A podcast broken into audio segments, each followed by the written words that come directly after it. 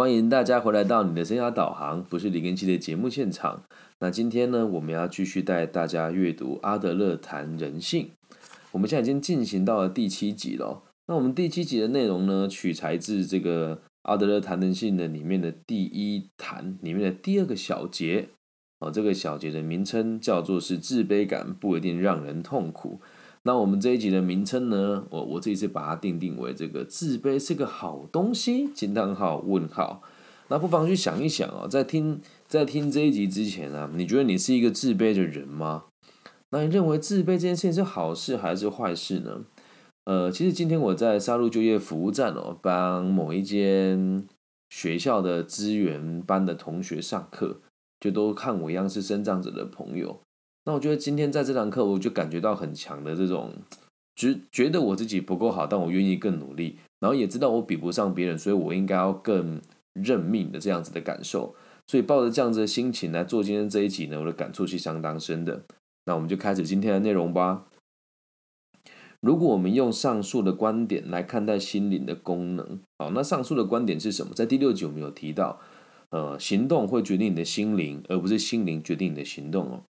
如果我们用这样子的观点呢，就会发现呢，我们在讨论的这些东西啊，是一种遗传能力的变化，很有趣哦。他说这是一种遗传能力哦，这种遗传能力是一种具有攻击与防卫的心灵器官，生命体会根据当时处境运用的能力来应变啊。那这句话其实有点难理解，意思就是，呃，我们讲遗传，他阿德勒博士这边讲遗传的原因是因为。他认为哦，如果我们的父母用什么样子的逻辑在做事情，而我们没有做到改变，或者是我们认知没有被做到应对的话，你的父母会有会在心态上有什么样子的攻击与防御的这种能力，那你就会有一样的这个状况。那所以生命体会根据当时所处境的运用来来，哎，会当时会根据当时处境运用这种能力来应变。什么能力呢？你从你父母。从你上一代那边学来的这个方式来应变哦。下一句话讲的很好，心灵活动结合了攻击性与防卫性机转，最终目的在于确保生命体可以长久生存下去，可以安稳的发展。其实这个地方讲到这个攻击跟防卫哦，可能念心理系的朋友，或是有这个心理师执照朋友看法跟我不一样。那我就我自己的认知来跟大家做个解释什么叫攻击性哦？就是当别人对你不礼貌的时候，你会想要攻击他，让他也不舒服哦。那什么叫防卫性哦？就是当有些人在问你事情的时候，你在第一时间你会提防他，这就叫防卫性。所以我们的心灵会有攻击性跟防卫性的这两个状况出现。那不管怎么做，我们的目的都是在确保生命可以长久的生存下去，能够安稳的发展。所以你看，每个人的情绪啊，包含你对别人的这种生气，包含你对别人这种猜疑，也都只是为了让你自己能够顺利的生活下去。这一点我们必须得先认同，就是我们做的一切都只是为了延续我们的生命而已。阿德勒博士说，这一点我们必须得要有共识，我们才有办法继续向下讨论哦。因为接下来要讨论的内容哦，都会从这个观念延伸出来。好，这个前提之所以重要，是由于他说出了什么是心灵，这样能够了解吗？我们说行动会决定心灵啊。那其实如果你有跟着我读，去年跟我一起读《自卑与超越》，你就会发现。呃，我们的心灵哦，是来自于我们的行动，而我们的行动呢，是来自于我们的目标。那到底什么是心灵哦？就是你遇到事情的时候，你的反应是什么？你会用生气的方式，你会用积极的态度，你会用这种最暴力、简单用情绪来反应哦。这个就是你的心灵状态，看起来很像很空泛。我知道我们现在这么说，可能很多人也很难以理解。不用担心，我们继续往下看，我们会越看越明白哦。心灵活动它是不能单独存在的，一定要与环境互动。它会接收讯息，回应外界的刺激，有趣吧？心灵的活动不能单独存在。有些人说什么我会封闭我自己，这都是骗人的。就算你再怎么封闭自己，你所展现出来的你也都会被其他人看见。而所谓的其他人，也就是环境的一部分。所以，我们前章也有提到，就是如果我们的位置有所改变的时候。啊，我们的改变位置之后会带带来的哪些心灵的问题呢？它会让我们养成预先准备、累积经验跟记忆的习惯。那这些东西也都是来自于外界的互动，所以所有的心灵啊，都是与环境互相互动之后所产生的。所以大家都会觉得好像外在不重要，其实没有，是因为你的外在有所波动，才会导致于你的心灵有所刺激哦。那面临险恶的外在环境，我们的心灵可能会舍弃不利有机体生存的能力或本领，也可能结合这样子的能力来确保生命得以延续。我必须得讲，要看这本书，你必须得要点文学底蕴哦。我们用一个简单的方式说明给大家听啊，因为呃，这段我觉得翻译翻的不是很好。为什么说我们的心灵可能会在舍弃不利有机体的本能或能力？你会发现一件很有趣的事：现代人都不大喜欢思考，总是网络上给予他什么，他就相信什么。那为什么大家不喜欢思考的原因，是因为在非常非常久以前的远古时代。人类啊，其实是一种非常脆弱的生物。那你要随时躲躲避这个洪水啦、毒蛇啦、猛兽啦，然后这个外外面的这个外物啊等等的。一旦你思考，就很耗费体力，所以你会专注于来观察你周遭有没有什么地方是危险的。因此，人类就慢慢放弃了思考的这个行为。就是举的这个例子，就是舍弃不利有机体生存的能力或本领。那当然，也有些人会结合这样子的能力来确保生命得以延续。所以，我们举这个例子是比较反面的嘛。那如果以正面的态度来方式来讲的话，以人类的进化来说，你就会发现我们的手指头会越来越灵活。原因是什么呢？因为我们现在使用手机跟打字，手指头都是最末端的这个使用的这个。的这个器具，好，我们讲它是器具哦，这样能够理解吧？我们会，我们的心灵会舍弃不利有机体生存能力或本领，或者是找一个比较符合它的这个发展的需求来放大它。我们继续往下看哦。从心灵与行动的关系来看的话，我们自然会联想到许多其他对应的关系，来比如哦，人类个性的特点、身体的特征、品格的好坏。这些观念都是相对的。来为什么要特别讲到这一点哦？心灵会决定你的感觉，那感觉会决定你的行动，这是一个循环哦。那为什么你会有？为什么？那你的心灵会因为什么改变呢？会因为你的行动而又有所改变。所以感觉是来自于你的心灵的一部分哦。但是我们所有的感觉都是相对的，并没有所谓的绝对的好跟坏。呃，我记得有一部科幻电影哦，他说有一个人收集了一个手套，他一弹手指头，世界就随机消失了一半的人口。那你觉得他是好人还是坏人呢？站在我的角度，我觉得他是好人啊，因为地球已经病入膏肓了嘛，最近，所以人越少可能越好。但在某个角度上，他是坏人。如果今天死的是我的家人，那我就觉得他是坏人。所以所有的好坏都是从心灵绝对的。所以对人来说，某种能力或某个身体构造究竟是有利还是不利，并非绝对。所以，这阿德勒博士就在提到，不只是我们的外在的环境跟感觉，所有的事情都是相对的，没有所谓的绝对的好坏啊。那这些观念的意义啊，只能依照个人当时的环境条件而论。能够明白吗？比如说，就像我现在的生活模式。你要我一天花十万块，我可能会觉得有点吃紧，但没有问题。但如果你在二十五年前啊，太久了，十年前要我花一天十万块，我绝对是花不下去的啊！所以我要让大家知道，我们所有的想法跟观念都是随着环境而产生的。你的心灵是和你的外在条件一起成长，或者是一起变化的。一般人都知道，那这这是我们今天要讲一个重点哦。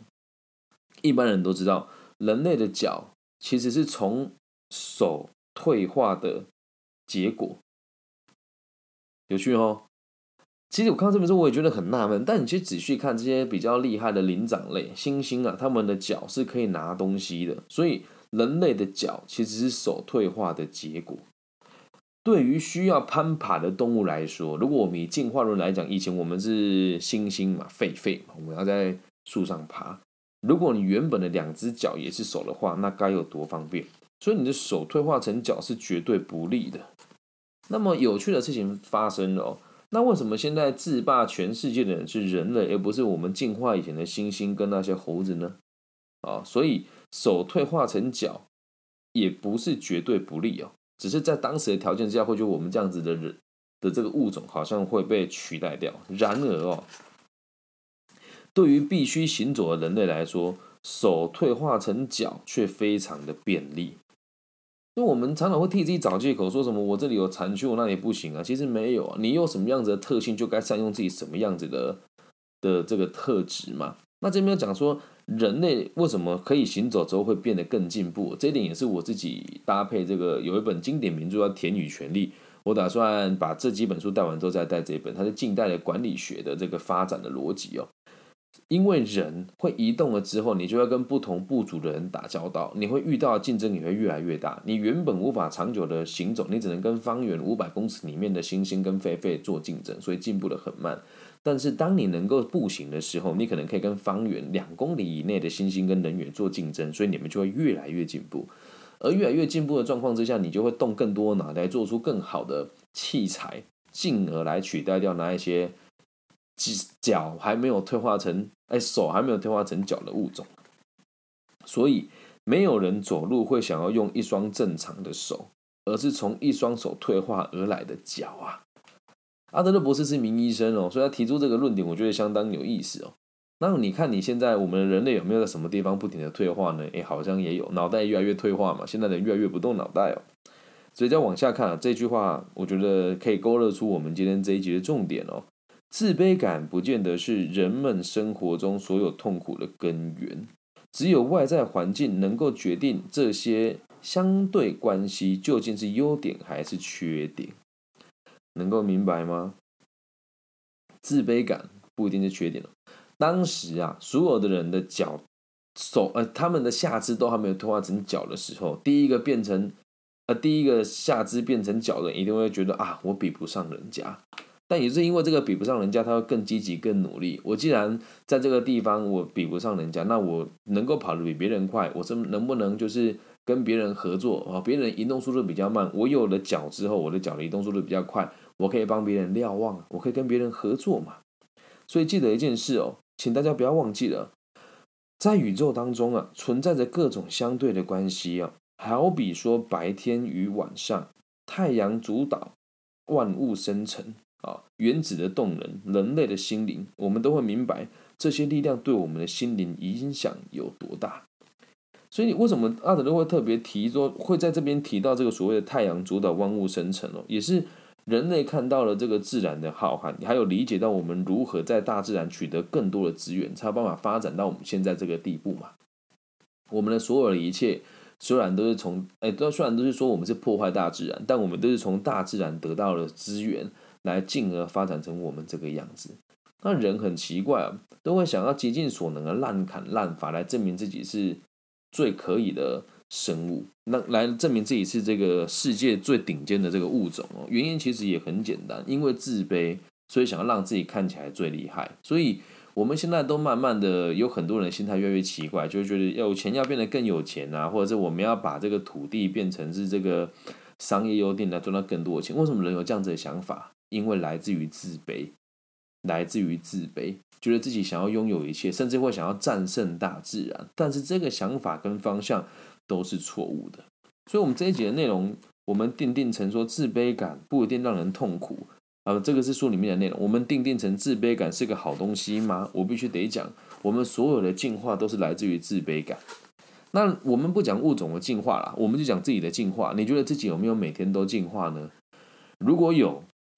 如果有，你就在这个留言区帮我打。我觉得我有每天都在进步。那你也可以去想啊，假设你愿意的话，因为我们的节目基本上是两天或者一天更新一次。如果你有每天听，每天学到一点新的逻辑，这也是一种进步啊。那你去思考一个问题是：你为什么要听我的节目呢？啊，也有可能是单纯的认同我，那也有可能是你觉得自己还要想要学习更多的新知。那只要你有想要往前走的动能，就代表你有自卑感。一个有目标的人，他才会有自卑感，健康的自卑感。那如果是不健康的自卑感呢？他就会说啊，我什么时候比不上人家，于是我什么事情都不做。这个就不叫自卑感哦，这个叫自卑情节。很多人会拿自卑情节来限制自己，像这样子的逻辑呢，就不是很聪明啊。是自卑情节，我们举个例子哦。哎，假设啊，这我们之前读书会都有提过嘛，就是呃，比如说像我自己前两天去一个我觉得看起来很像道上兄弟的人的公司讨论这个 NFT 合作的可能性。那他们收入都比我比我还要高，然后来了一个年轻人，哦，就说他这个收入很不错，然后自己掌管多少事业体哦。呃，先姑且不论他有没有说谎了，但那个当下他带了一个秘书，还好会带一个一个助理嘛，所以我觉得比较上没什么太大落差。可是当我们讲出项目的时候，他们是几亿在交易的，而我可能是几十万在交易的。假如这时候我会觉得说，哎，我好糟糕，我好丢脸，我去舔他们，觉得说我跟他合作，这个就叫做自卑情节。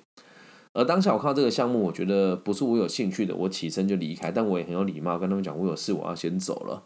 那这就是自，就是良好的自卑感。我觉得我没有你们那么有钱，但我愿意继续努力，在我所在的范围里面。我相信有一天我也可以跟你们一样，在某种程度上可以去影响更多的人。